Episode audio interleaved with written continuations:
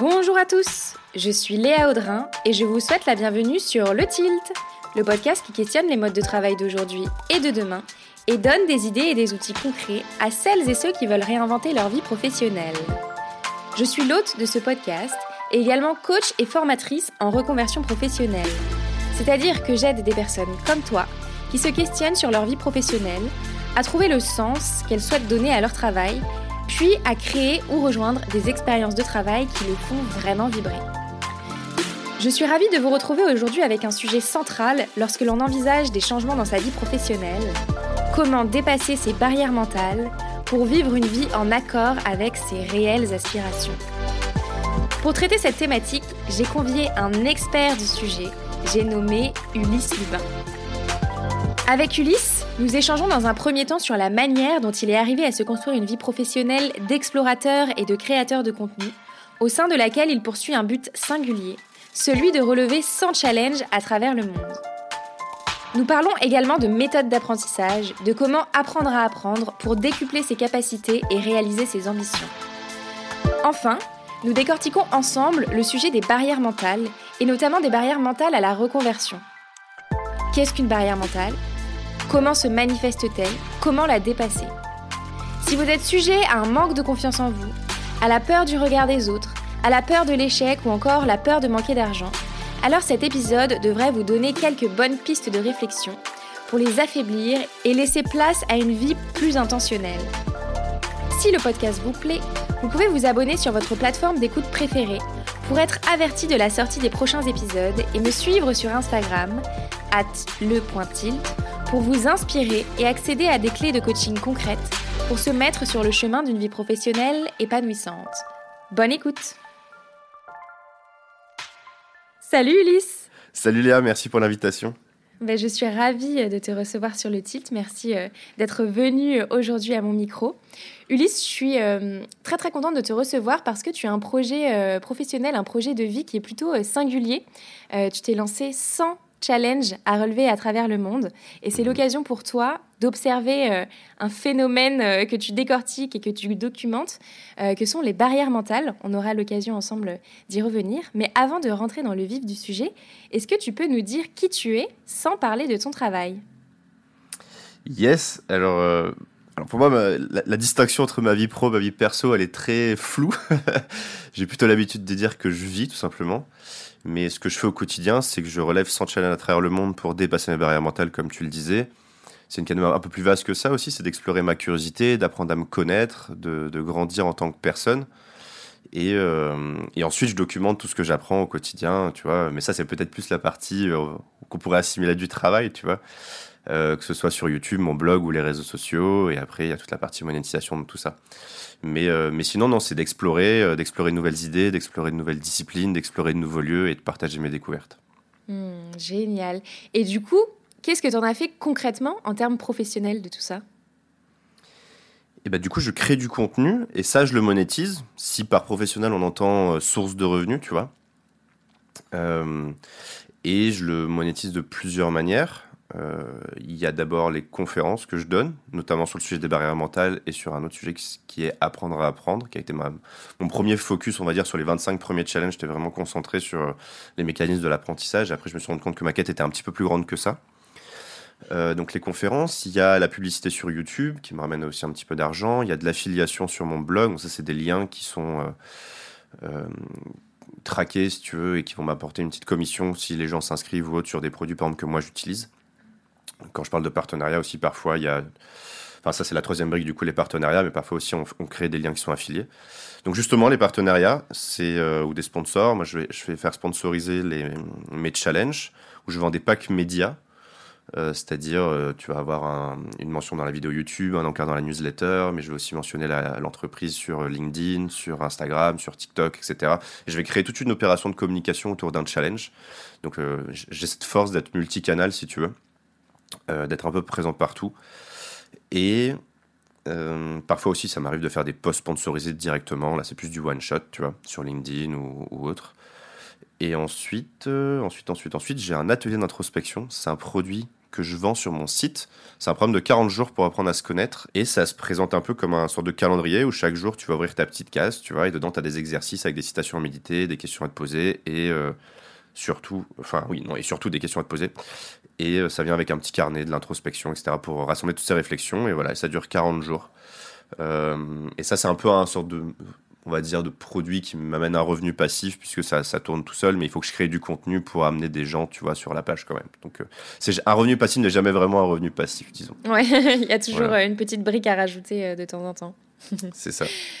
Du coup, ce qui est hyper intéressant, en fait, c'est que tu as vraiment un, business model de créateur de contenu, comme on l'entend, enfin, comme youtubeur, les, les, personnes qui créent du contenu sur, sur Instagram, etc. C'est très, très, très, très intéressant. Et du coup, comment est-ce que tu en es venu à te dire, bah voilà, je vais devenir créateur de contenu euh, sur cette thématique de l'exploration et, des challenges? Alors, j'ai eu une première expérience entrepreneuriale où euh, on a clairement euh, négligé le modèle économique.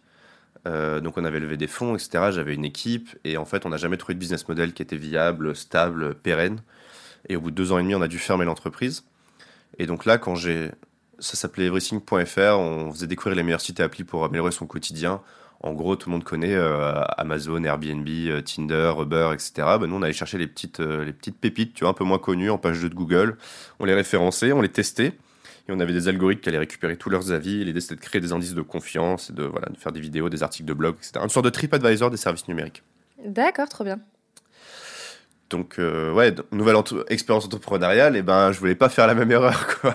Ouais, je comprends, je comprends. et euh. qu'est-ce qui t'a. Euh, ça a été quoi, en fait, ton parcours professionnel de. Enfin, quelles études t'as fait Et qu'est-ce qui s'est passé entre les deux jusqu'à cette première expérience entrepreneuriale?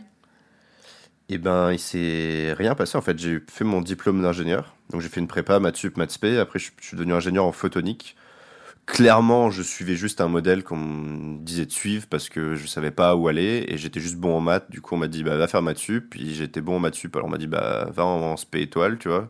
Puis je suis allé euh, dans les concours. J'en ai fait la moitié parce que ça m'a saoulé. Enfin, bref, en fait, je savais pas pourquoi j'étais là, tu vois. Et j'ai quand même eu une école qui était, qui était cool. Et, euh, et après, en fait, j'ai passé juste trois ans à faire la fête, quoi, et à me faire des potes. Et j'ai juste pris euh, la photonique parce que c'est là où il y avait le moins de code. Et à l'époque, ça me saoulait de faire du code. Et je me suis retrouvé ingénieur en photonique, mais aucune envie de travailler là-dedans. Du coup, je m'intéressais quand même beaucoup à l'entrepreneuriat, l'innovation, ce genre de trucs. Et euh, je traînais dans beaucoup de hackathons et tout ça. Et donc, tout de suite, euh, après, mais même euh, avant la fin de mes études, je participais à, à plein de hackathons. J'en ai gagné un avec ce projet-là. Et du coup, on a fini par lancer la boîte dans un incubateur, etc. Donc, tout de suite après, quoi. À quel moment tu t'es rendu compte qu'en fait, le parcours que tu avais emprunté, il était euh, celui qu'on t'avait dit de prendre et pas celui que tu avais envie d'emprunter toi? Bah. Disons que j'ai, en fait, j'ai jamais trop su quoi faire. Quoi. Enfin, moi, quand on me disait tu veux faire quoi plus grand, je disais astronaute. Tu vois donc, euh, mais il n'y a pas d'école d'astronaute. Donc, si tu veux, on me disait bah, deviens ingénieur, c'est déjà pas si mal. Tu vois et, euh, et voilà. Et puis, quand je, quand je, quand j'essayais de faire un vrai exercice, d'être honnête avec moi-même, je, me disais, bah, moi, ce que je veux faire, c'est. À 18 ans, je dis à ma mère, je veux voyager d'Airbnb en Airbnb. Je savais même pas que ça, que ça existait, tu vois, ou que ça s'appelait des digital nomades ou quoi que ce soit. Euh, et je lui ai dit, je veux écrire des livres, tu vois. Mais j'avais aucune idée de ce que je voulais faire. Elle m'a dit, ouais, ouais, c'est bien, mon fils, euh, passe un diplôme, on en reparle après, quoi. Après, tu feras ce que tu veux. Et euh, du coup, j'ai fait ça. C'était un vrai contrat qu'on a passé avec ma mère, quoi. C'est-à-dire, je, je fais un diplôme et après, je fais ce que je veux. Euh, et, voilà, du coup, après, j'ai monté une entreprise. Euh, au lieu de, je voulais faire le tour du monde à la base après mon diplôme, mais je me suis fait attraper, on va dire, par ces concours, etc. Et du coup, direct, on a lancé la boîte. Et, euh, et du coup, je suis parti un peu en voyage quand j'ai fermé mon entreprise. Du coup, là, j'ai pris mon sac à dos, je suis parti deux mois en Amérique latine. C'était vraiment aussi l'occasion de faire mon introspection, parce que j'ai un peu une crise identitaire au moment du plantage de ma boîte, quoi. Dans le sens où tous mes potes étaient ingénieurs, ils travaillaient depuis trois ans en tant qu'ingénieurs. Moi, je, je me sentais pas un ingénieur. Euh, j'étais le CEO de cette boîte, mais qui du coup n'existait plus. Donc en fait, j'étais plus rien. Et donc il fallait que je me recrée une identité. Euh, et je savais plus qui j'étais, qui, qui je voulais devenir surtout. Et donc là, ouais, c'est là où j'ai commencé vraiment à me poser des questions, tout ça. Bon, après, j'avais plus de thunes, etc. Donc, je suis revenu sur Paris, j'ai travaillé 9 mois en CDI avant de péter un câble et de quitter mon appart, euh, quitter tous mes vêtements, tous mes machins. J'ai tout balancé et je suis, j'ai ouvert un sac, j'ai mis 75 objets à l'intérieur et je suis parti relever son challenge à travers le monde, quoi.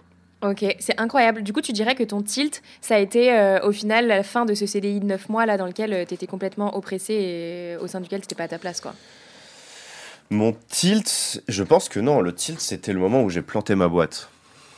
Parce que c'est là où je suis parti voyager, c'est là où, pour la première fois, je me suis posé des questions comme euh, c'est quoi les métiers qui te font vibrer, tu vois? Et dedans, il y avait astronaute, mais il n'y avait pas ingénieur en, en, si tu veux. Il n'y avait pas non plus entrepreneur, start-upper, tu vois, machin. Il y avait marqué plutôt agent secret, euh, animateur radio, tu vois, euh, reporter animalier. Je sais pas, il y avait des trucs comme ça qui me, faisaient, qui me donnaient envie. Et euh, je me suis posé d'autres questions aussi sur quelles étaient toutes les bêtises que j'avais fait dans la première boîte pour plus les refaire. Je m'étais aussi et, et j'ai écrit une note dans un collectivo au Pérou. Donc tu vois, t'imagines le petit bus là pour faire 7 heures de route à travers la montagne pour aller au Machu Picchu. Et là, j'avais marqué un truc qui s'appelait Expérience YouTube et dessus j'avais marqué 67 idées de choses à vivre et à documenter. Ah, génial.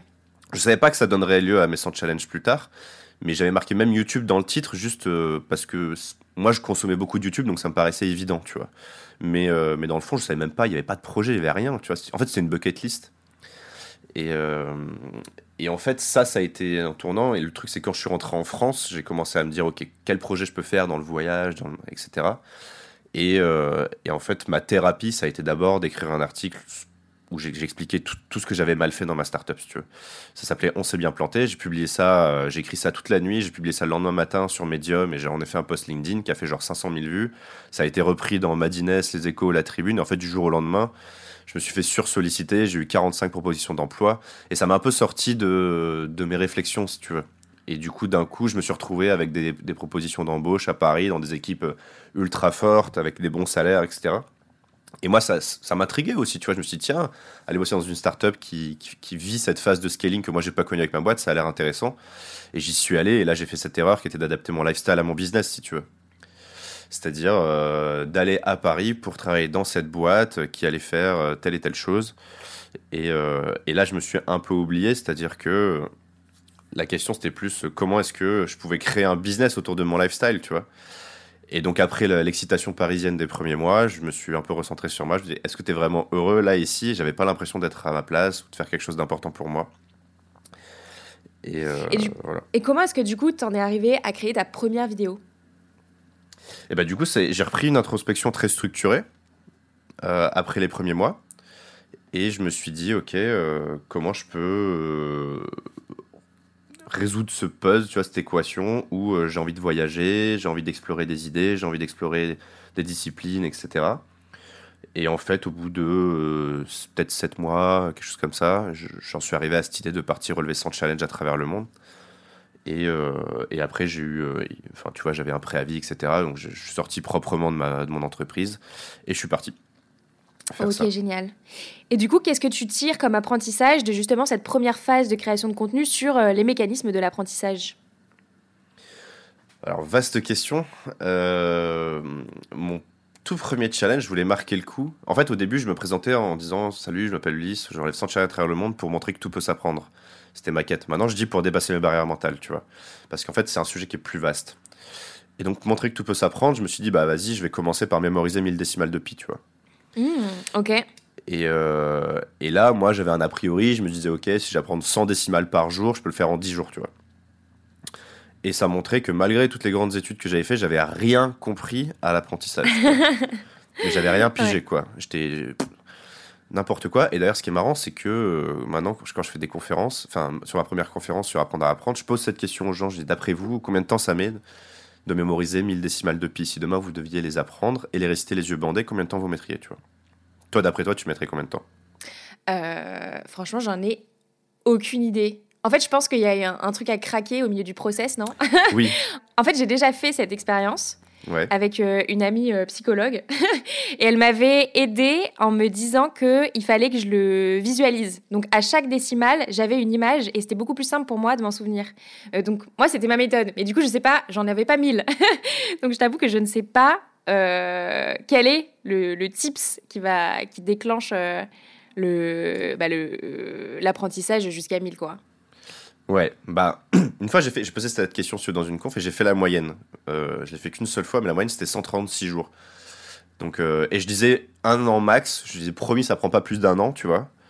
Et euh, ça peut prendre, enfin, vous, pouvez, vous avez le droit de dire un jour, quoi. Et le minimum, généralement, c'était vers 10 jours, 10-15 jours, et le maximum, un an, quoi. Et moyenne, 136 jours. Et en fait, moi, je les ai mémorisés. J'ai pas de base, j'ai pas spécialement une bonne mémoire. J'ai une bonne mémoire dans le sens où j'ai fait des bonnes études, mais euh, tu me donnes ton numéro en soirée, je vais pas le retenir. Tu vois, j'oublie la moitié des hmm. prénoms, euh, etc. mais c'est pas la même mémoire. ouais, mais euh, c'est quand même de la mémoire de restitution d'informations, tu vois, de, de, chiffres ou et j'oublie toutes les dates. Enfin bref. et je suis pas bon pour les anniversaires. Et là, je me suis construit des outils mentaux et en fait, en trois jours, au bout du troisième jour, j'ai récité les 1000 décimales de pi les yeux bandés. Ah ouais, d'accord. Et en fait, dans les trois jours, j'ai passé un jour et demi à me construire des outils mentaux sans toucher à une seule décimale de pi. Ok. Et ensuite, j'apprenais 100 décimales par heure en fait. Parce que j'avais les ah bons outils. Et, euh, et donc, Quels sont-ils, ces outils alors? Alors, il y a deux mots-clés, on va dire. La première, c'est table, enfin, même trois, trois mots-clés. La première, c'est table de rappel. La deuxième, c'est PAO. Et la troisième, c'est palais mentaux. Euh, bah, si tu veux, je peux t'expliquer rapidement, mais c'est une table de rappel, c'est très simple. C'est tu vas associer un chiffre, une image, par exemple un personnage. Euh, exemple, je sais pas, euh, le numéro 1, bah, tu peux penser à, je sais pas, à la Formule 1, ou donc peut-être Lewis Hamilton, par exemple, pole position, etc. Le numéro 7, tu peux penser à un nain, un, des 7 nains, tu vois, ou à James Bond pour 007. Ouais. Ça, c'est ce que j'avais fait avec ma pote. Mais ça a ses limites. ça a ses limites.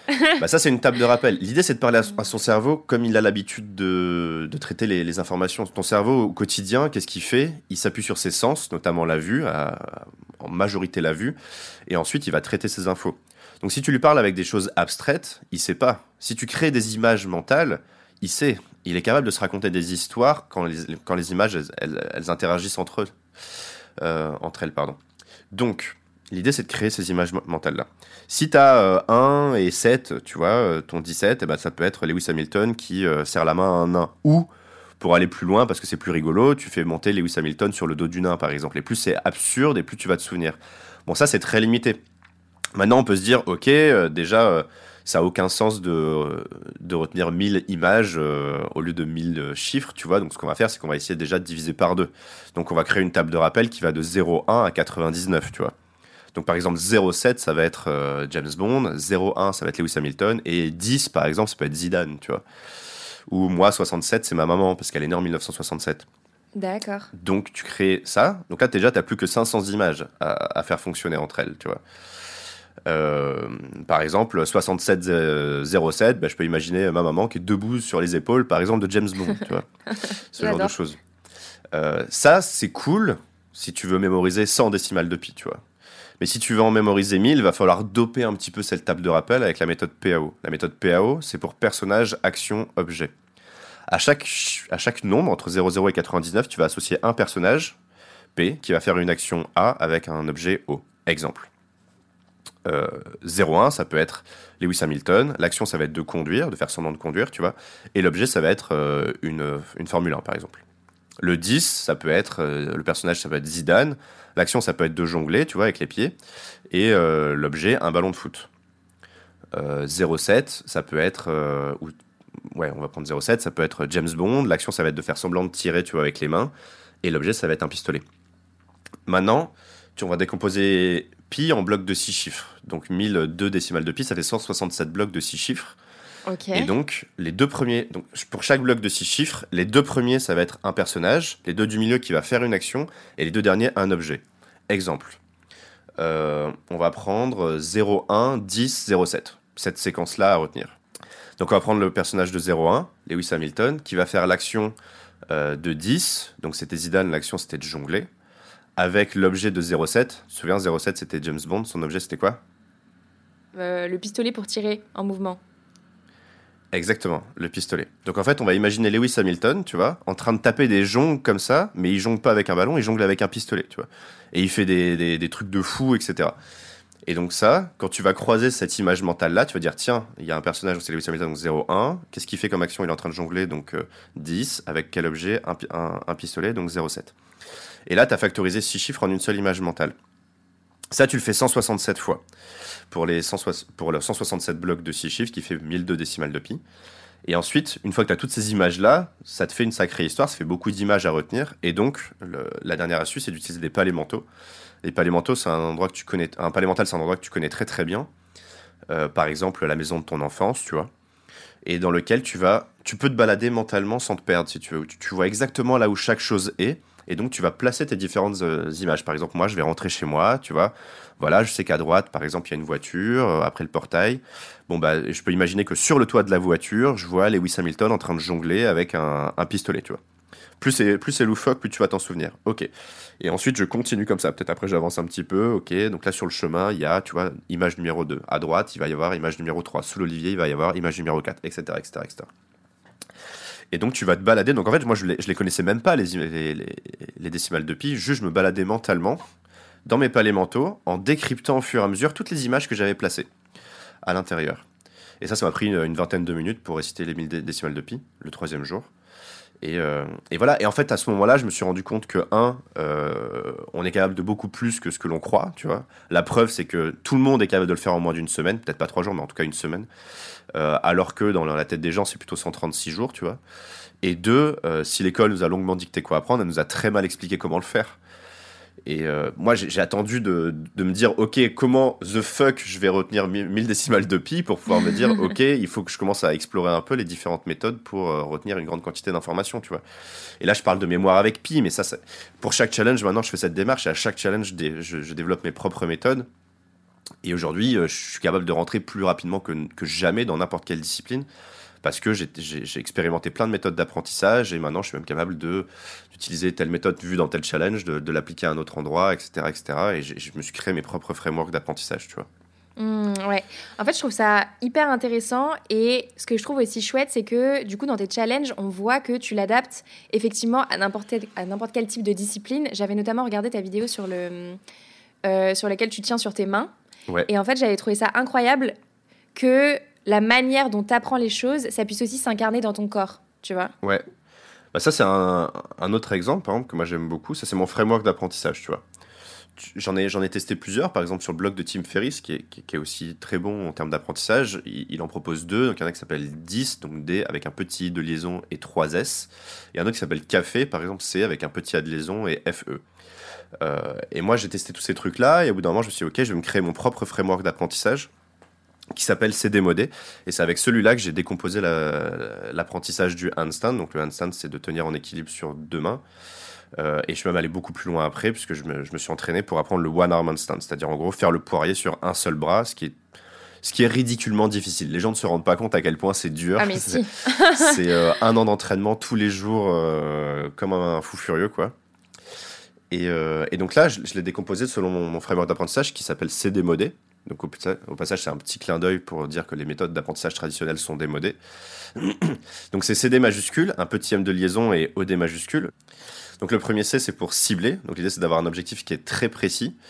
Euh, le mien, c'était de tenir 5 secondes sur un seul bras. Et euh, bon, l'idée, c'est d'avoir des objectifs qui sont smart. Tu sais, on parle souvent de ça dans l'innovation, dans les startups, etc. C'est-à-dire un, objectif qui est spécifique, mesurable, euh, ambitieux mais atteignable, relevant, tu vois, et timé, quoi. Euh, bon, ça c'est ton objectif ultime. Cet objectif-là, on va le déconstruire. C'est le premier D. Donc cibler, déconstruire. Moi, cet objectif, il était trop ambitieux pour juste me dire, OK, je vais apprendre ça. Donc je l'ai décomposé en 20 sous-objectifs, 20 milestones à atteindre. Une milestone, par exemple, c'était tenir 10 secondes en handstand.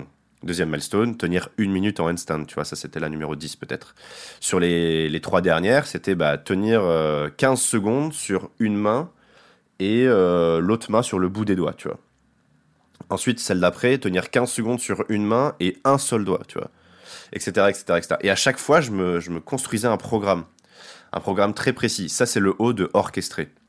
C'est-à-dire que pour chaque sous-objectif, pour chaque programme, je savais exactement ce que je devais faire, quelle était la fréquence, quels étaient les temps de repos, combien de sets je devais faire, etc. Et donc tout était planifié. Et quand je me pointais à l'entraînement le matin, je savais exactement ce que je devais faire. Euh, ça, c'est la partie d'orchestration. Et enfin, le dernier D, c'est documenter. Ça, c'est quelque chose qui m'est très propre et c'est quelque chose que j'ai rajouté par rapport aux autres frameworks d'apprentissage. C'est très lié à ma philosophie, le mantra avec lequel j'aborde tous les challenges, qui est euh, absorbe ce qui est utile, rejette ce qui ne l'est pas et ajoute ce, qui t'est propre. Donc moi, j'ai ajouté cette, cette, cette partie-là qui m'est propre à moi, qui est la phase de documentation, qui m'aide à, apprendre. Et donc, comment ça se traduit la documentation? Un, je filmais tous mes sets, c'est-à-dire je mettais mon téléphone euh, posé là et je filmais pendant que je m'entraînais pour pouvoir voir ce que je faisais mal. Deux, j'envoyais certains de mes rushs à mon coach. J'avais un coach en ligne de Hansen. Oui, ça existe, comme quoi on peut créer des niches sur tout et n'importe quoi. Incroyable. et donc, je le payais pour me coacher, pour qu'il me dise ce que je faisais mal. Trois, j'avais un training journal où tous les matins, je pointais dans mon journal, je savais du coup, il y avait le nom du programme que j'avais et je mettais ensuite mon ressenti sur ma session, qu'est-ce que j'avais bien fait, quel, record j'avais atteint, euh, euh, voilà, euh, est-ce que je me sentais bien, pas bien, est-ce que je me suis fait mal ou pas? Et ensuite, j'ai fait une vidéo YouTube et j'ai écrit un article, tu vois. Ça, c'est la phase de documentation qui m'aide à apprendre. Donc ça, c'est le framework CDMOD que j'ai utilisé pour réussir à tenir sur un seul bras en, en équilibre. Incroyable. Et hum, du coup, je suppose que tu as commencé à faire euh, quelques challenges, puis 10, euh, puis 20, etc. Et comment est-ce que tu en es arrivé à te dire, bah, en fait, ma mission, elle est plus grande euh, et je vais au final traiter le sujet des barrières mentales? Ouais, au premier quart, on va dire, j'ai commencé à faire un premier challenge qui était sur l'alcool, tu vois. de ne pas boire pendant un mois, puis après j'ai avancé un petit peu, puis après je suis arrivé au Costa Rica, et euh, là, ça faisait longtemps que j'avais un challenge qui me trottait dans la tête, qui était de me faire piquer par une fourmi balle de fusil.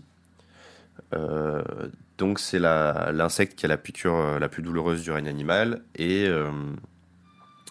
et l'idée, c'est que je voulais comprendre les mécanismes liés à la douleur, à la, à la visualisation, etc. Est-ce que je suis capable de, avec des méthodes de, visualisation, de respiration, d'accepter la douleur et de ne pas finir par me rouler par terre ou d'aller à, l'hôpital sous morphine comme il y a certaines personnes sur YouTube qui, euh, qui l'expérimentent?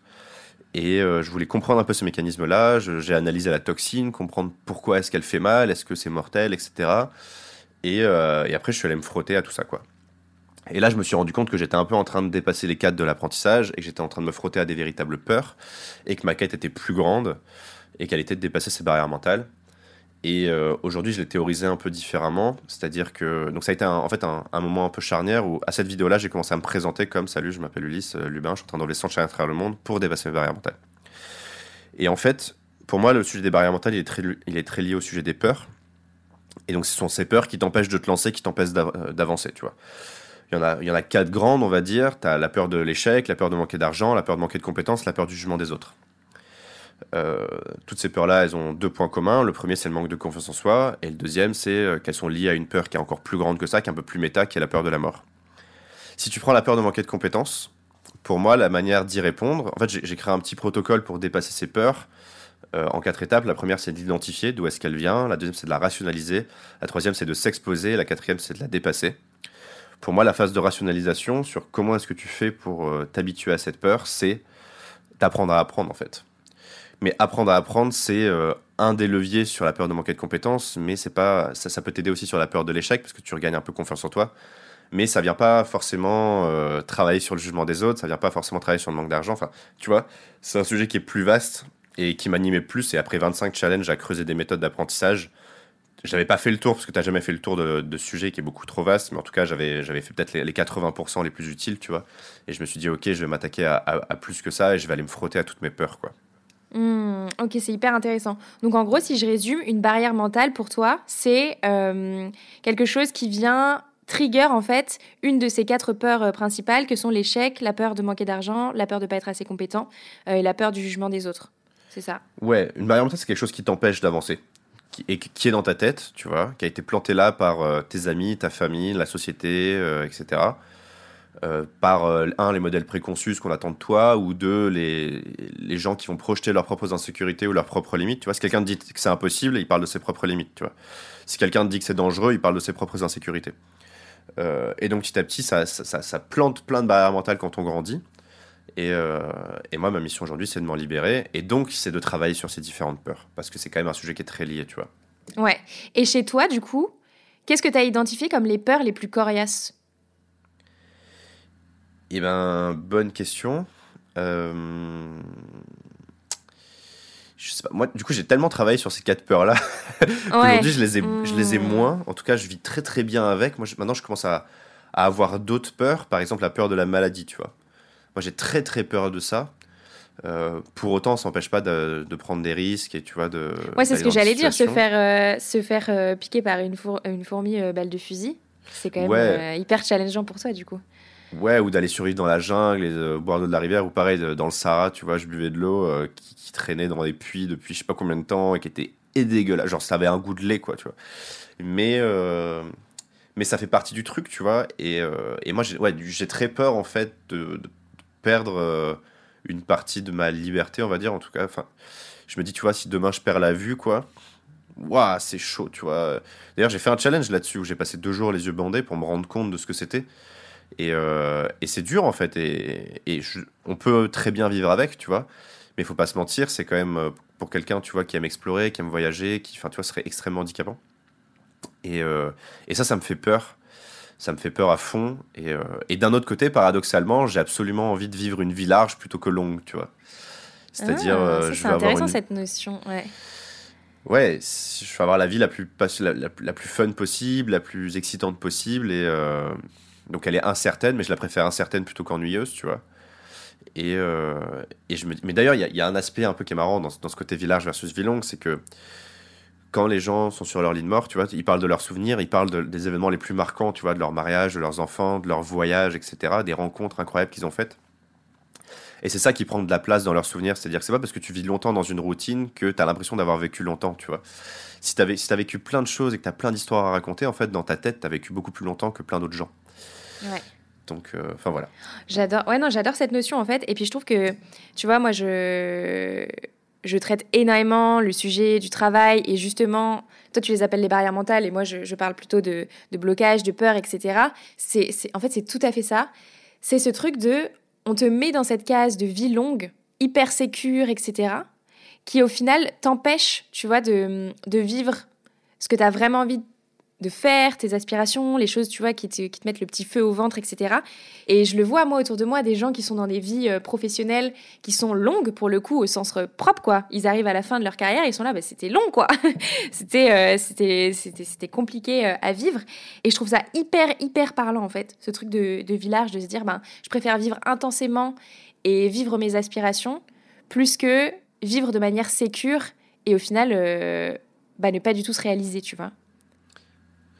Ouais, bah, c'est en fait c'est un peu les deux postures que tu peux prendre quoi. Face à des événements, tu peux soit avoir une posture défensive, c'est-à-dire euh, essayer de conserver tout ce que tu as construit, etc. Soit prendre une posture, mhm. on va dire euh, agressive, tu vois, offensive, et dire en fait si si euh, je vais y aller, je vais prendre des risques, etc. Et il y a forcément un curseur à trouver, je pense, entre les deux.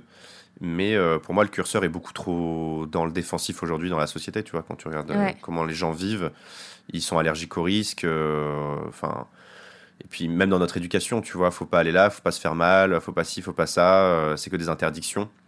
Et, euh, et moi, j'ai envie de, lever un peu quelques-unes de ces interdictions et, euh, et d'aller un peu plus dans l'offensif, quoi. Et tu vois, je discutais avec Karine que j'ai reçue sur mon podcast il y a quelques semaines. Et en fait, elle, elle, me disait un truc très intéressant. Donc elle, elle a vécu une vie professionnelle assez riche dans, dans plusieurs pays.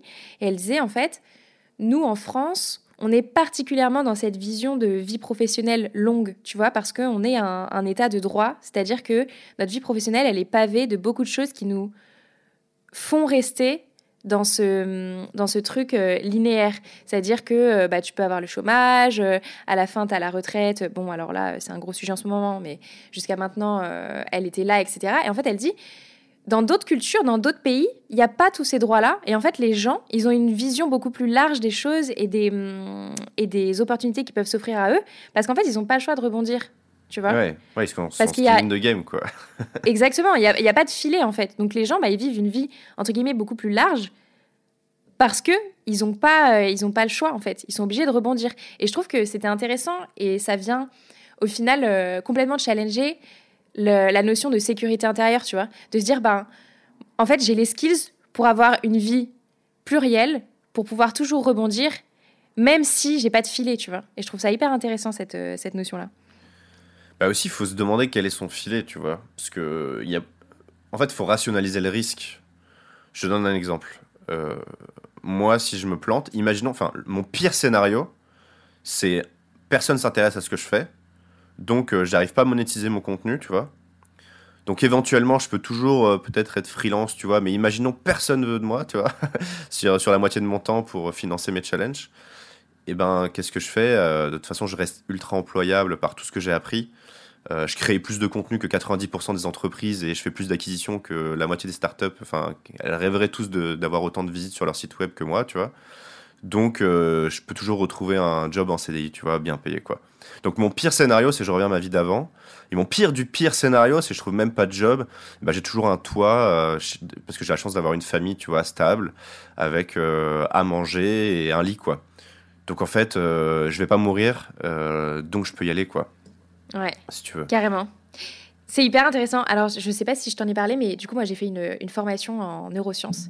Et, euh, et, en fait, le process que tu décris là, euh, c'est ce qu'on appelle, euh, en gros, faire le tri entre les peurs. Et donc, tu as, que j'utilise les bons termes, en gros, c'est-à-dire que quand tu pousses la peur comme ça à son paroxysme, bah, en fait, ton cerveau, s'il comprend qu'il va pas mourir, il le passe dans, un autre dans un autre processus de ton cerveau et du coup, il est capable de traiter cette peur.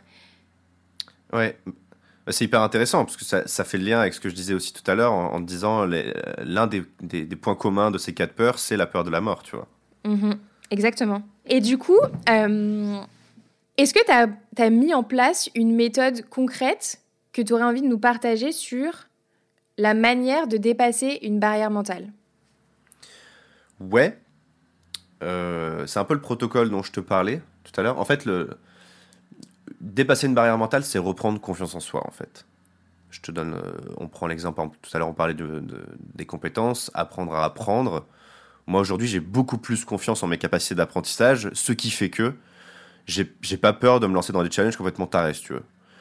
Euh, exemple, j'ai déchiffré une stèle Maya datée de plus de 1500 ans quand j'étais au Mexique si je savais à quel point l'écriture maya était complexe, j'y serais jamais allé, tu vois. A priori, euh, barrière mentale, croyances limitantes, etc. Mais j'avais mes méthodes et euh, je me suis plongé dedans comme un taré pendant plusieurs semaines. Et à la fin, je finissais par échanger mes théories avec des mayanistes euh, qui avaient écrit des bouquins, tu vois, sur une stèle pour se dire est-ce que oui ou non on était d'accord, etc. Tu vois, c'était l'un des challenges les plus fascinants que j'avais. Et, et, ça, c'est, je, je l'aurais jamais fait si j'avais pas eu confiance en ma capacité d'apprentissage et à me plonger dans un sujet comme ça, tu vois. Donc pour moi, c'est un peu les quatre étapes dont je te parlais tout à l'heure pour recréer de la confiance. C'est un, tu identifies pourquoi est-ce que tu n'as pas confiance en toi sur ce sujet. D'où est-ce que ça vient? Est-ce que ça vient d'un trauma? Est-ce que ça vient de, de tes parents qui avaient peur de telle ou telle chose? moi, j'ai peur des chiens, tu vois, parce que ma mère s'est fait morte par un chien quand elle était petite. Et du coup, elle hurle dès qu'il y a un chien qui passe ou qui aboie, tu vois. Et donc, moi, j'ai grandi dans cette peur. Et aujourd'hui, ça me demande de vraiment, vraiment du self-control quand je croise un chien dans la rue, tu vois, quand je suis en voyage, je suis en Turquie ou autre, qu'il n'y a pas beaucoup de monde autour, je croise un chien. Euh, aujourd'hui, j'arrive à l'intérioriser, tu vois, mais je me chie dessus quand même. Euh, juste parce que voilà, je sais d'où vient cette peur, tu vois. Mais je l'ai et le fait d'identifier, ça t'aide déjà un peu à la rationaliser. Donc la deuxième étape. La rationaliser, c'est d'apprendre à se dire, ok, comment est-ce que je peux concrètement dépasser ce truc-là, tu vois. J'ai peur de l'eau, ok. Euh, est-ce que vraiment il y a un requin qui va venir me bouffer si je vais dans ma baignoire, tu vois, ou dans la piscine, ou au bord de mer? A priori, non. Euh, donc ce que je fais, c'est que du coup, au lieu de sauter euh, au large, je vais commencer par euh, entrer doucement dans l'eau, etc., m'habituer, puis retourner le lendemain, etc., et avoir un, apprentissage qui est progressif. Donc tu as la phase de rationalisation et après tu as la phase d'exposition. Là, on est déjà dans la phase d'exposition, en fait, le fait d'aller dans l'eau, tu vois. La phase d'exposition, c'est comment est-ce que je m'expose du coup à cette peur Et là, il y, a un vrai concept qui pour moi est, important et qui est mal interprété, c'est le concept de la zone de confort. Euh, tu sais, tout le monde dit il faut sortir de sa zone de confort. Moi, je pense que c'est une énorme connerie. Euh, je pense que si tu, sors de ta zone de confort, tu vas là où tu n'as rien à faire en fait. Et le, mieux que. Enfin, à tous les coups, tu vas pas kiffer, tu vas te décourager, et tu vas dire non, c'est trop dur pour moi, ou ça me fait peur, et tu vas arrêter en fait. L'idée que je propose à la place, c'est d'élargir sa zone de confort. Élargir sa zone de confort, ça veut dire à la limite de ce que tu es capable d'accepter. Et cette limite-là, c'est ce qu'on appelle la learning zone, tu vois, c'est la zone où tu vas apprendre, euh, et, plus tu passes du temps dans cette limite-là, et plus en fait ta zone de confort va s'élargir petit à petit, tu vas être à l'aise dans de plus en plus d'environnements, et tu vas progresser. C'est pour ça qu'il faut que l'apprentissage soit progressif. Exemple avec la peur de l'eau, si tu sautes et que tu vas faire du freediving, tu vois, de la plongée en apnée, ça a été l'un de mes challenges, euh, et que tu as une phobie de l'eau, tu, vas dire le freediving c'est pas fait pour moi. J'ai une amie qui était comme ça, j'ai une amie qui, avait, qui était scolophobe, donc elle avait peur des requins, du, type euh, peur dans sa baignoire, quoi, tu vois. Mmh. et, ah et je, et je lui ai proposé de venir faire du freediving avec moi. Donc on est sur une base de plongée à 10-20 mètres en apnée, quoi, tu vois. Euh, c'est le gap il est monstrueux quoi mais oui et, euh, et du coup euh, Donc, moi, j'étais à l'aise. Moi, je suis, je suis capable de plonger à plus de 30 mètres, 35 mètres en apnée tranquillement. Donc, au début, j'étais avec elle. Et donc, vu que moi, j'étais vraiment à l'aise avec tout ça, j'ai déjà pu la, rassurer un petit peu. Ensuite, j'ai demandé à Stéphane Toureau, qui est un ami à moi, qui est vice-champion du monde de freediving, de faire une initiation très, très douce donc elle a commencé par se mettre un petit peu dans l'eau, à se mettre d'abord le, le, dos, euh, tu vois, sur le dos pour pas voir ce qu'il y avait en dessous d'elle, etc. Faire des exercices de respiration, etc. Puis mettre le masque, puis commencer à regarder avec un petit, avec euh, très peu de profondeur, puis progressivement, progressivement, progressivement, progressivement. Et euh, deux jours plus tard, elle plongeait à plus de 10 mètres, tu vois, en apnée. À plus de 10 mètres, faut se rendre compte de la pression que c'est déjà quand tu es à 10 mètres sous l'eau, tu vois. Ouais. Euh, quand t'as peur de l'eau, le, gap il est monstrueux et c'était une vraie phobie quoi, tu vois? Donc ça c'est la phase d'exposition. En fait, ce qui est intéressant dans ce concept-là, c'est que tu vois le, la peur que tu décris, le, la peur de, de la mort, etc. C'est initié par euh, le cerveau reptilien, donc c'est celui qui est censé te garder en vie.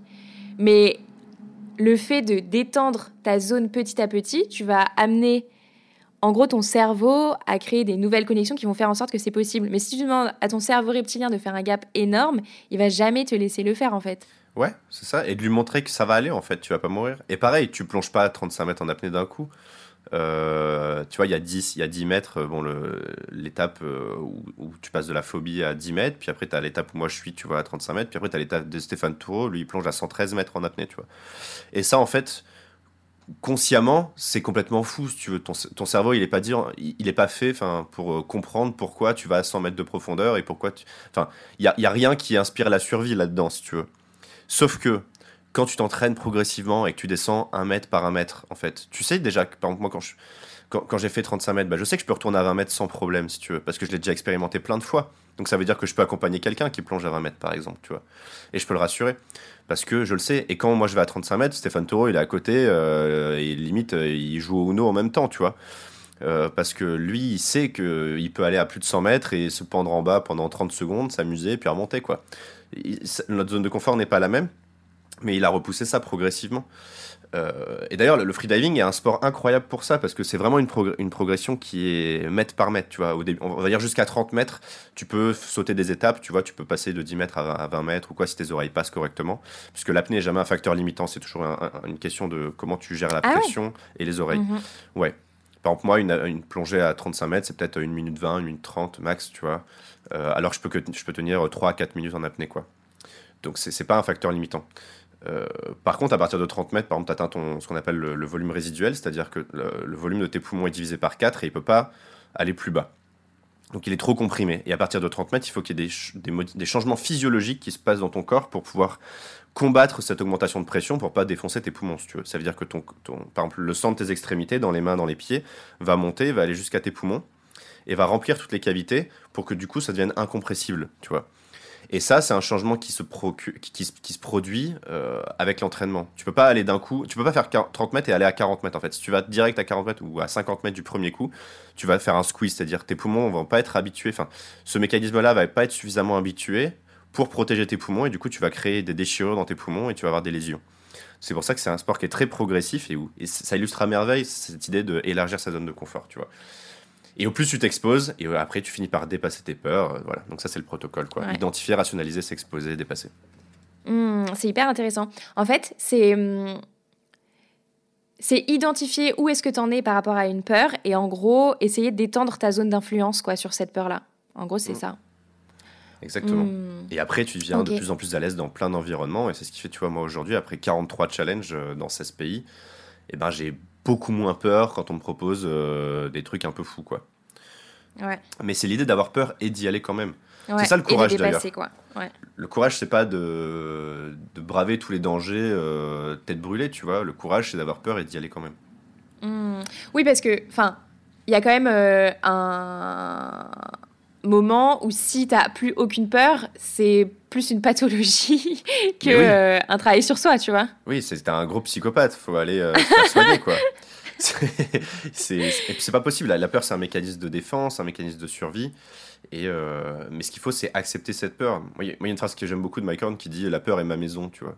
Alors, je me sens bien quand j'ai peur. Et c'est bien d'ailleurs, quand tu as peur, ça veut dire qu'il y a quelque chose qui est en jeu. Par exemple, si tu as peur de monter sur scène pour donner une conférence ou quoi, c'est une bonne peur. Ça veut dire qu'il y a quelque chose d'important. Si tu n'avais pas peur, c'est peut-être que tu t'en fous, tu vois. Euh, donc là, ça veut dire que c'est un, un bon signal de vas-y, quoi. Il y a quelque chose en jeu, donc c'est une bonne peur, donc accepte-la et serre-toi-en comme, comme un mécanisme. Euh, par exemple, le stress, c'est un mécanisme qui est censé t'aider à la base.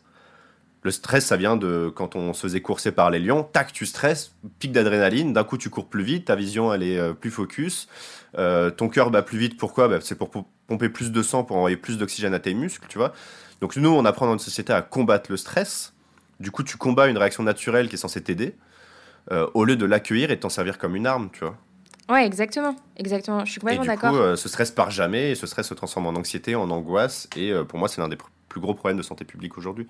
Ah ouais, mais je suis complètement d'accord avec toi. En fait, on a fait du stress un truc. Enfin, le stress, c'est quand même quelque chose de naturel qui est normalement là pour nous aider à nous adapter à une situation. Mais en fait, on vit dans un rythme effréné et dans une pression telle qu'en fait on en a fait une maladie quoi.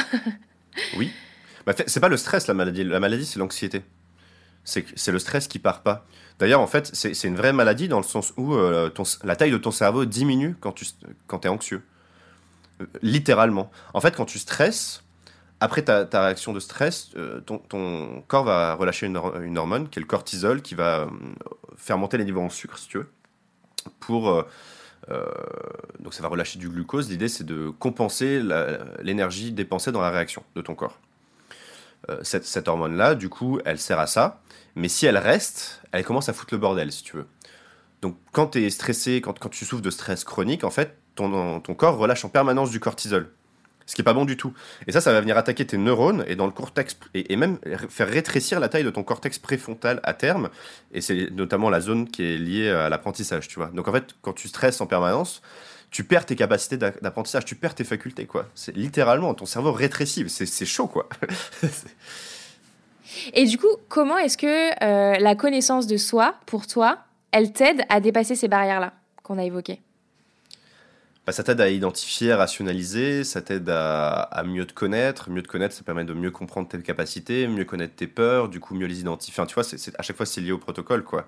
C'est euh, au plus tu te connais, au plus tu es capable d'identifier, au plus tu te connais, au plus tu es capable d'identifier tes forces, identifier tes faiblesses, donc savoir les, sujets sur lesquels tu dois travailler, rationaliser, t'exposer, ceux sur lesquels tu peux te reposer pour euh, créer du business, par exemple, tu vois, pour la peur de manquer d'argent, etc. Après, c'est un sujet qui est hyper vaste, mais euh, pour moi, c'est hyper important. Et ça permet aussi de mener une vie plus intentionnelle, de savoir pourquoi tu fais les choses, euh, de sortir un peu des modèles préconçus, euh, de se dire euh, pourquoi est-ce que je suis en train de faire ce job-là, est-ce que ça me, est-ce que ça me rend heureux, est-ce que j'évolue dans un environnement qui est sain, est-ce que j'évolue dans un environnement qui m'apprend des choses chaque jour, tu vois? Oui, non, ok, non, pourquoi, qu'est-ce qui va pas, est-ce que je suis vraiment en train de travailler pour mes rêves ou pour ceux des autres, tu vois, etc., etc., etc., etc. Les questionnements sont sans fin et et, ça change même euh, tes choix de vie, tu vois. Quand tu commences à apprendre à te connaître, tu commences à te dire, mais en fait, où est-ce que j'ai vraiment envie de vivre? Est-ce que là, je suis dans la ville de mes rêves ou est-ce que je suis dans cette ville-là parce qu'il y avait un job, tu vois, identifier son lifestyle à son business, l'erreur que j'avais faite en venant à Paris, par exemple. Euh, donc voilà, où est-ce que tu veux vivre? Avec qui? Euh, Comment est-ce que tu veux utiliser ton temps, tu vois? Enfin, tout ça, c'est des, des, grandes questions, mais ça demande beaucoup d'exploration, beaucoup de recherche, tu vois. Moi, il y, a ces questions-là, il y en a. Où est-ce que je veux vivre? J'ai pas encore réussi à résoudre cette question, alors que ça fait deux ans que j'explore le monde, tu vois. Hmm. Mais peut-être que c'est pas fixe. Hmm. Ouais. Peut-être que ma réponse est plus complexe que ça. Peut-être que ma réponse est bah, de tel mois de l'année à tel mois de l'année, j'ai envie de vivre dans ce coin-là, et de tel mois de l'année à tel mois de l'année dans ce coin-là, tu vois. Je sais pas. Hmm. C'est pas clair. en fait, je trouve que, tu vois, tous les sujets qu'on évoque euh, ensemble, c'est c'est hyper applicable à tous les sujets de reconversion et de transition de carrière, etc. Tu vois, c'est ouais, tu vois, c'est la brique de base, c'est la connaissance de soi pour pouvoir euh, ben, faire face à toutes les peurs qui vont se présenter à toi euh, le jour où tu vas commencer à étendre ta zone d'influence, à étendre ta zone de confort euh, dont on parlait tout à l'heure. Du coup, qu'est-ce que tu qu'est-ce que tu donnerais comme conseil à une personne qui justement commence à identifier de grosses barrières mentales à la transition de vie, à la transition de carrière ben, une fois que c'est identifié, on est dans la phase de rationalisation, tu vois. Donc, par exemple, Super Exo, on en parlait tout à l'heure, c'est euh, quel est ton pire scénario, quoi. C'est-à-dire, euh, voilà, quel est ton meilleur scénario aussi? Tu vois, dans mon meilleur scénario, euh, trop cool, j'ai un million d'abonnés très vite, j'ai Netflix qui me contacte pour aller faire des films, je publie des livres, tu vois. Ok, souvent la réalité, elle est entre les deux. Donc, euh, tu te dis, ok, voilà mon meilleur scénario, voilà mon pire scénario. Qu'est-ce qui va probablement se passer, tu vois? Donc, euh, peut-être que même tu vas te planter. Si c'est ta première boîte, il y a de grandes chances que tu te plantes, tu vois.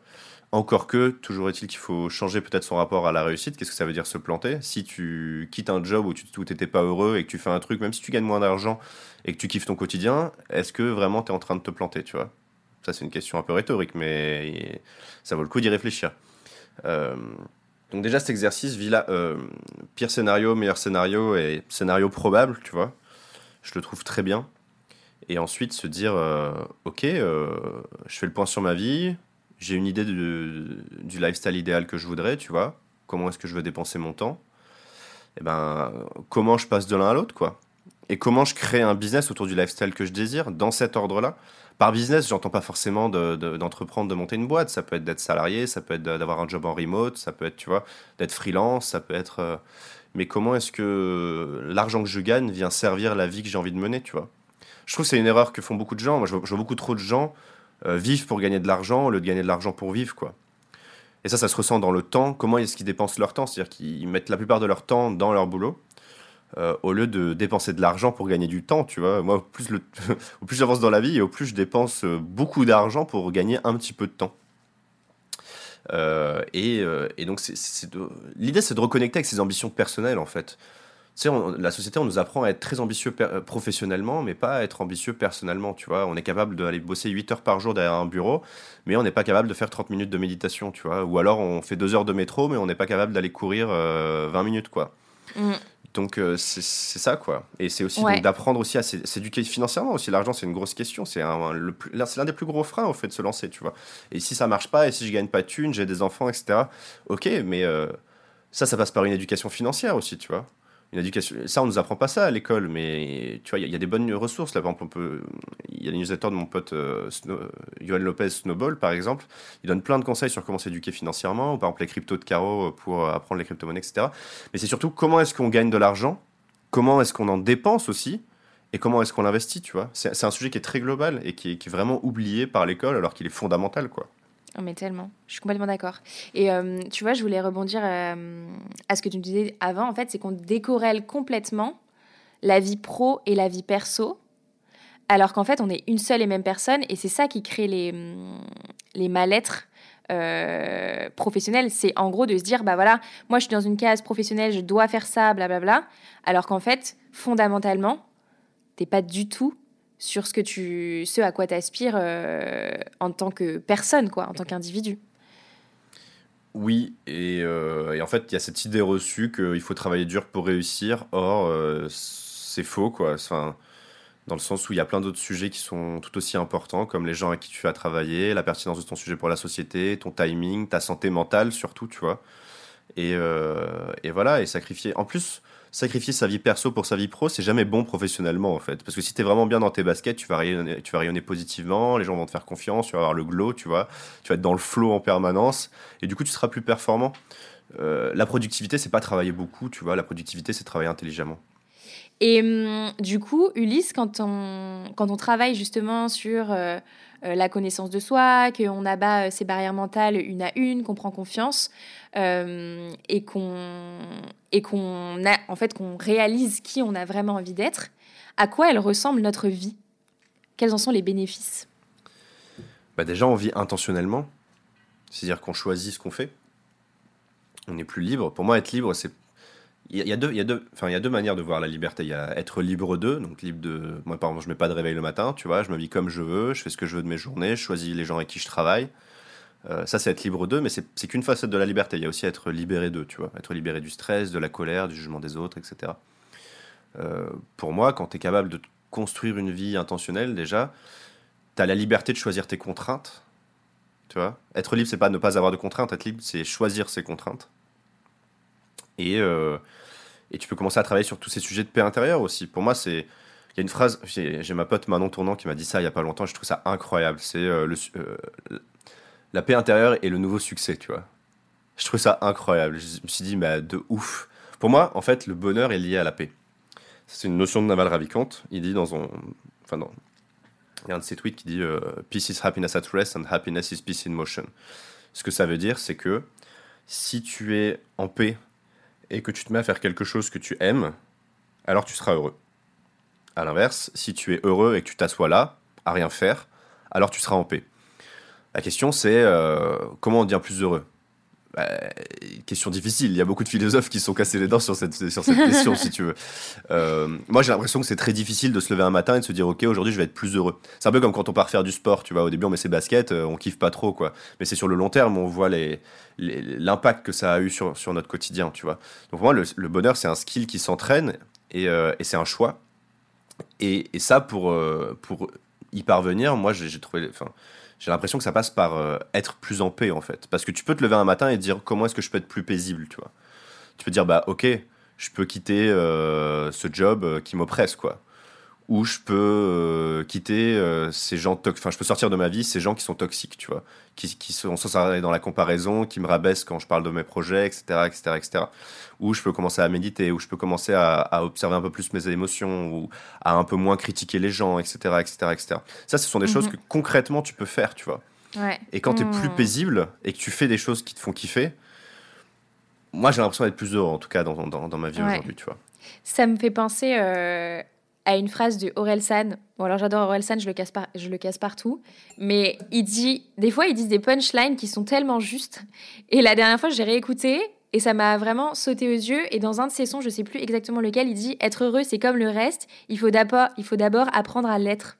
Et je me suis dit Mais oui, en fait, c'est un apprentissage. Dire qu'on ne te donne pas euh, à la naissance, alors il y a des gens qui sont plus favorisés que d'autres, mais on ne te donne pas à la naissance euh, un plan pour être heureux. C'est quelque chose que tu expérimentes et, euh, et que tu incarnes toi dans ta vie, quoi.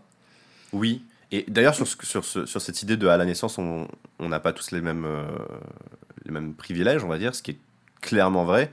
Et, et en même temps, quand tu regardes euh, le, niveau de bonheur des différentes populations, les, les gens qui sont fondamentalement riches, enfin, ils sont pas tous très heureux, tu vois. Euh, alors que tu peux aller dans des, dans, des camps de réfugiés et tu poses la question sur une échelle de. C'est une vidéo de Cyrus, de Cyrus North, là, qui est passionnante. En fait, il explique le concept de l'adaptation hédonique. Et en fait, il va. Euh, je sais plus, là, sur la côte américaine, poser la question aux gens à quel point vous êtes heureux. Les gens disent, bah, je sais pas, 7 sur 10, tu vois, parce que ça pourrait être mieux, etc. Et ensuite, il va dans des camps de réfugiés, des, gens qui ont des vies, mais, mais vraiment, ils sont passés par des épreuves atroces, quoi. Et ils te disent, euh, ouais, 6, euh, tu vois. Alors que clairement, quand tu regardes les, deux lifestyles, il n'y a pas un point qui les sépare, tu vois. Il y a un point de bonheur qui serait théoriquement censé les séparer. Or, euh, or il y en a, il y a des gens qui ont beaucoup, beaucoup de privilèges et d'autres qui en ont moins. Ça, c'est le concept de l'adaptation hédonique, c'est-à-dire que tu vas toujours revenir, peu importe les, les, événements positifs comme négatifs qui vont se produire dans ta vie, tu vas toujours revenir à un niveau de bonheur stable. Euh, qui est pour toi un peu ta moyenne et qui est souvent aux alentours de 6-7 sur 10, tu vois. Quand tu poses la question, sur 10, t'es heureux à combien, tu vois. La question maintenant, c'est euh, comment est-ce qu'on fait évoluer, enfin, comment est-ce qu'on augmente cette moyenne, tu vois, ce niveau stable. Euh, et ça, c'est du coup indépendant des éléments extérieurs et c'est plutôt une quête qui est interne, tu vois. Ouais, complètement. Donc voilà. Après, je dis pas que d'être dans la pauvreté, machin, ça rend heureux. Hein. Évidemment, l'argent, c'est quelque chose. Enfin, d'ailleurs, c'est tabou, mais oui, euh, c'est quelque chose de tout à fait raisonnable d'en avoir parce que l'argent déjà résout tes problèmes d'argent, euh, ce qui est ce qui est pas négligeable. Par contre, l'argent résout pas euh, tes problèmes de stress, va pas te rendre plus calme, va pas te rendre en, plus fit, tu vois, en bonne santé physique, sportif, etc. Quoi. Même Jeff mmh. Bezos doit faire du sport, si tu veux. Oui, bah non, mais ça c'est certain. Mmh. En fait, c'est ce fantasme, tu vois, de euh, si, si je gagne plus d'argent, je serai plus heureux. Mais en fait, l'argent, c'est toujours un sujet. Que tu n'en gagnes pas ou que tu en gagnes beaucoup, ce sera toujours quelque chose auquel tu auras à faire face. Donc le sujet, il n'est pas sur si je suis riche, je suis heureux. Il est sur comment je suis moi et qu'est-ce que je fais de l'argent pour que ce soit euh, un levier comme un autre de bonheur, quoi. Ouais, c'est ça. L'argent est un bon serviteur et un mauvais maître. C'est-à-dire comment est-ce que j'utilise l'argent pour m'enlever de la contrainte, pas pour m'en rajouter. Et, euh, et, comment je peux en gagner plus aussi? Parce que c'est euh, concrètement, enfin, tant que tu n'es pas capable de, de, subvenir à tes besoins de sécurité, tu vois, tes besoins premiers, d'avoir un toit, d'avoir à manger, etc., c'est raisonnable de gagner plus d'argent parce que c'est la base en fait dans la, dans, la, dans, la, pyramide de Maslow. Si tu si tu si, t'es pas un minimum dans la sécurité, tu peux pas aller dans un, dans un besoin d'accomplissement qui est tout en haut si tu veux.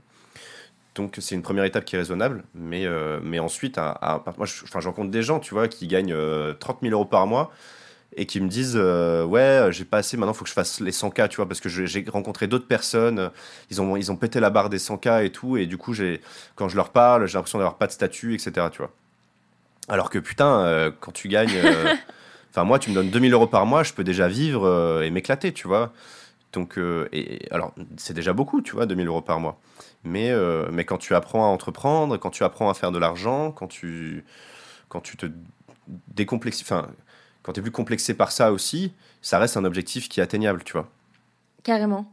Et tu vois, ça c'est un truc que je vois beaucoup euh, avec les gens que j'accompagne, c'est que plus tu gagnes de l'argent, plus ton seuil euh, pour être euh, en sécurité, il augmente. Et donc en fait, c'est un travail conscient à faire sur soi que de se dire, bah, en fait, je décide que à tel niveau de vie, bah, je suis en sécurité et je peux euh, euh, déployer mes, compétences, mes capacités, etc.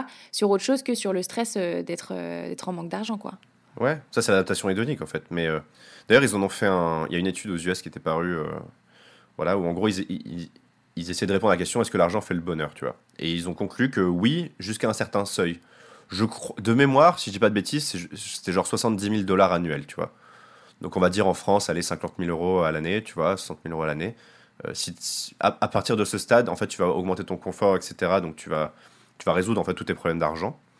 Et, euh, et, dépasser ce stade, en fait, tu es déjà dans suffisamment de confort. Et après, tu vas juste augmenter du confort, mais adaptation hédonique, ça va devenir ta nouvelle norme, si tu veux. Hmm. Donc en fait, ça va pas te rendre beaucoup plus heureux. Eh bien, écoute, Ulysse, euh, merci beaucoup euh, pour euh, tous ces, bons conseils sur, sur comment identifier ses barrières mentales, comment s'exposer, comment, comment, en gros, les contourner pour pouvoir ben, vivre une vie plus large. J'ai adoré ce concept-là. Je, pense que je pense que tu l'as compris. Du coup, j'ai deux dernières questions pour toi. Euh, la première, c'est est-ce que tu as des ressources à nous partager justement sur ces thématiques euh, de barrières mentales, euh, peut-être d'exploration et même de mécanismes de l'apprentissage, que ce soit des podcasts, des vidéos, etc., pour pouvoir ben, creuser ces sujets-là? Ouais, alors. Alors sur les, sur les mécanismes d'apprentissage, je vais faire ma pub, mais je conseille mon blog. Quoi. dans tous les articles, j'explique mes méthodes sur comment est-ce que j'apprends chaque challenge. Après, sur l'éducation financière, on en parlait tout à l'heure, euh, je conseille vraiment la newsletter de Johan Lopez qui s'appelle Snowball. Et euh, si vous êtes intéressé au sujet des crypto-monnaies, celle de Caroline Jurado, donc les cryptos de Caro.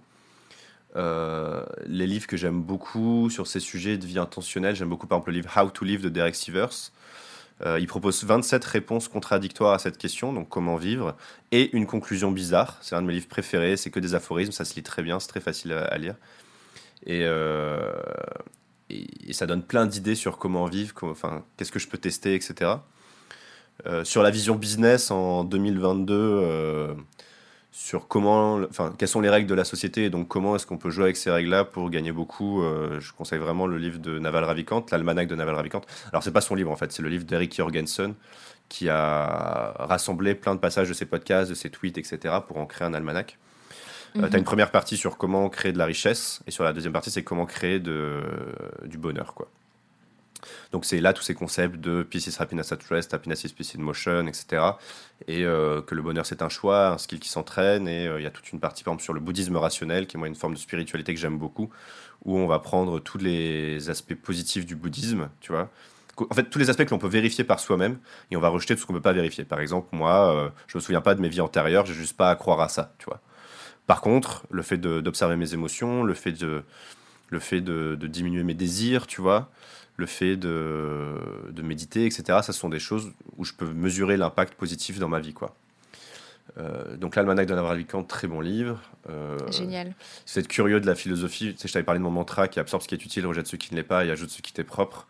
Il y a un super livre de Bruce Lee qui s'appelle Tao of Jeet Kune Do, où en fait il, pose, euh, c'est un peu son, son manifeste, tu vois, le manifeste de sa philosophie de vie. Euh, où il va. Après, il le décompose pour les arts martiaux, mais en fait, c'est vraiment une philosophie que tu peux utiliser dans, dans le quotidien, plein de choses. Moi, c'est un de mes livres préférés, Tao of Kundo. Euh, voilà, après, euh, je sais pas, je peux t'en donner plein. Il y a... si, vous avez envie de vibrer, là, il y a, y a, des, il y a des, super documentaires, par exemple 14 Peaks sur Netflix, où le mec, c'est l'histoire de Nim Spurja, où il va euh, escalader les 14 sommets de plus de 8000 mètres dans l'Himalaya. Ah, il y a 14 sommets de plus de 8000 mètres dans le monde. Et le, documentaire commence et il dit euh, le précédent record pour les, pour les grimper, c'était 7 ans. euh, si je ne meurs pas en essayant, je peux le faire en 7 mois, tu vois. Ah oui Et ça part. Ok, C'est génial. incroyable. Donc euh, là, tu regardes ça, t'es motivé, quoi, tu vois. T'as envie de. Mmh, Ouais, il t'envoie la dose euh, Ouais, ouais, ouais. de motivation. euh, Trop bien, trop bien, trop bien. Super. Et du coup, ma dernière question pour toi, euh, Ulysse, qui est la question euh, signature de mon podcast que je pose à tous mes invités, c'est si tu pouvais euh, constituer ton board de rêve dans lequel tu convierais trois personnes, trois personnalités, trois entrepreneurs pour te conseiller tout au long de tes 100 challenges à travers le monde. Qui est-ce que tu mettrais dedans? Ah, c'est une bonne question. Mais tu sais quoi, je pense que je l'ai déjà, mon board de rêve, parce que c'est des, gens de mon cercle proche qui sont entrés dans ma vie dans les deux dernières années, tu vois, et avec qui j'ai développé des amitiés, et qui m'aident beaucoup sur différents sujets. Euh, La première personne, je dirais Jean-Charles Kurdali, euh, qui a une newsletter d'ailleurs que je recommande, sur le philopreneur, c'est euh, comment mener une vie. En fait, il se pose la question de comment bien vivre.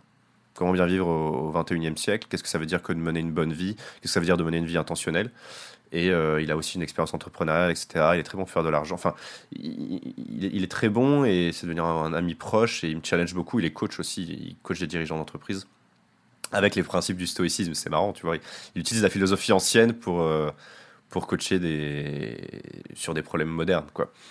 Euh, mais j'aime beaucoup, il m'a- il m'aide beaucoup aussi au quotidien. Euh, je vais citer Manon Tournant aussi, qui elle a un podcast et une newsletter sur la gestion des émotions. Son podcast s'appelle L'ascenseur émotionnel. Donc j'ai eu le, privilège d'ouvrir ce podcast euh, et, euh, et- c'est génial parce qu'avec elle je peux vraiment parler à cœur ouvert de toutes mes émotions, positives comme négatives. Tu vois, il n'y a pas de jugement, elle s'ouvre euh, hyper vite et, ouais, donc sur la question émotionnelle, je prendrais Manon Tournant. Et euh, je sais pas, Elliot aussi, Elliot Meunier, c'est c'est un peu comme mon petit frère. Il a 17 ans, il est incroyable, il a quitté le lycée pour reprendre en main son éducation. Il a des business qui tournent à, à balle. Euh, et euh, je suis allé avec lui dans le désert pour marcher. On a beaucoup discuté d'introspection, de quelle vie on voulait mener, etc. Et, euh, et quand j'ai besoin, besoin d'un avis, souvent je demande, tu vois, à Elliot. Mais pas que. en fait, j'ai plein de gens. Je peux en citer plein. Mais si tu m'as dit que trois, allez, je vais, je vais dire ces trois-là parce que c'est le premier qui me vient en tête. Mais mais il y en aurait plein d'autres. Tu vois. On en revient à un sujet, par exemple sur la, peur du jugement des autres, qui est que de toute façon, on peut pas s'affranchir de la validation sociale parce que c'est ancré dans nos gènes, parce qu'on est des sapiens, c'est que euh, on veut être accepté par sa tribu, tu vois, parce que être euh, exclu de la tribu, ça signifiait la mort, parce qu'on est on n'est pas capable de survivre en solo dans la nature. Euh, par contre, vu qu'on peut pas se soustraire de cette validation sociale, par contre, on peut choisir sa tribu et on peut se construire une tribu positive de gens qui nous inspirent, de gens qu'on cherche à impressionner et euh, de gens qui nous apportent beaucoup au quotidien, qui nous apportent de l'énergie, qui nous apportent de la paix intérieure. Et ça, c'est un, un truc. Enfin, moi, c'est- devenu une de mes missions en fait depuis l'année dernière de me construire ça. Et là, j'ai bien avancé là-dedans et, et ça me fait un bien fou. Et voilà, donc je conseille vraiment aux gens de, de vous créer votre tribu positive, quoi. Hmm, c'est génial. J'adore. Superbe conclusion. Merci beaucoup, euh, Ulysse. Bah, Où est-ce qu'on peut te retrouver sur les euh, réseaux? C'est mon nom, Ulysse Lubin, euh, sur euh, YouTube, euh, sur Google. Mon site sortira sur LinkedIn, TikTok, Instagram, etc. Trop bien, super. Et ben merci infiniment Ulysse pour cette super discussion. Euh, J'en ressors avec de- des concepts euh, hyper hyper pertinents et une manière en tout cas de les exprimer euh, qui sont très parlants je trouve. Donc merci beaucoup et je suis certaine que ça inspirera beaucoup de nos auditeurs et auditrices. Bon, bah génial. Merci beaucoup pour l'invitation, c'était cool. À bientôt Ulysse. Salut Salut. Merci beaucoup d'avoir écouté cet épisode du Tilt avec Ulysse. J'espère qu'il vous aura aidé à identifier vos barrières mentales à la reconversion et à les dépasser, et même pourquoi pas permis de déclencher votre tilt. Et comme vous êtes encore là, à m'écouter, c'est certainement que cet épisode vous a plu. Alors n'hésitez pas à me suivre et à m'écrire sur Instagram at pour me dire ce que cet épisode vous a apporté et me partager où vous en êtes professionnellement. C'est toujours un plaisir de vous lire. À bientôt!